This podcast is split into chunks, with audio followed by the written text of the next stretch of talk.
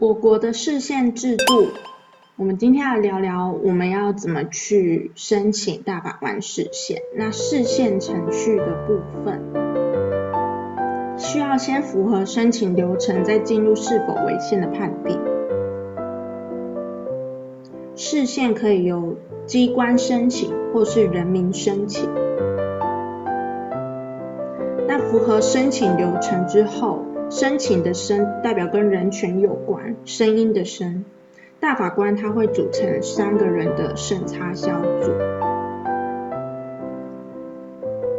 那会再进入大法官全体的审查会。那大法官全部总共现在是十五个人。那会议决议需要有三分之二的出席，并达到出席人数中二分之一的同意。会决定受理或不受理。那如果不受理的话，就会退回；受理就会进入下一个阶段。那一旦受理之后，便会统一解释法令。那解释法令需要二分之一的大法官出席，再加上二分之一的法官同意。大法官。那宣告命令违宪需要三分之二的大法官出席，然后当中的二分之一同意。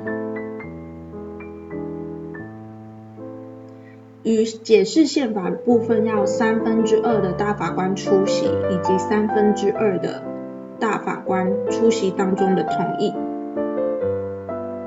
最后决议决通过之后，就会公布解释文以及解释理由书。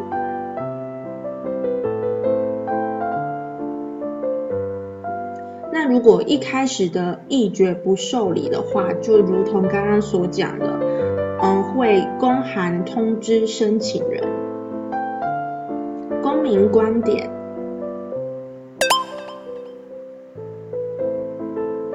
大法官他在进行违宪审查的时候，会进行形式上的审查。那什么是形式上的审查呢？也就是他会基于法律保留以及法律明确性去做判断。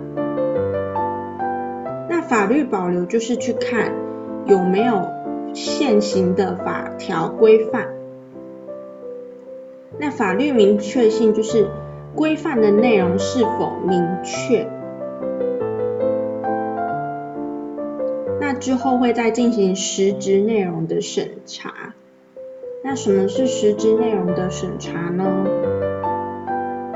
审查标准可以包含严格的、中度的跟比较宽松的标准。那函设置个案可包含目的跟手段是否具有关联性，也就是手段有没有符合比例原则。那比例原则就包含适当、必要跟衡量性。那适当性是指说手段能不能达到目的。比如说用大炮打小鸟是可以的，但是它会有另外一个问题，就是必要性，就是手段是不是所有手段中对人民最小的侵害？因为宪法就是要保障人权。那衡量性是指说国家采的手段跟人民权利之间的侵害，还有它欲达到的目的是否有相当的平衡，就是两者不能显失均衡。那其他还包含了信赖保护、溯及既往、法安定性等的判定。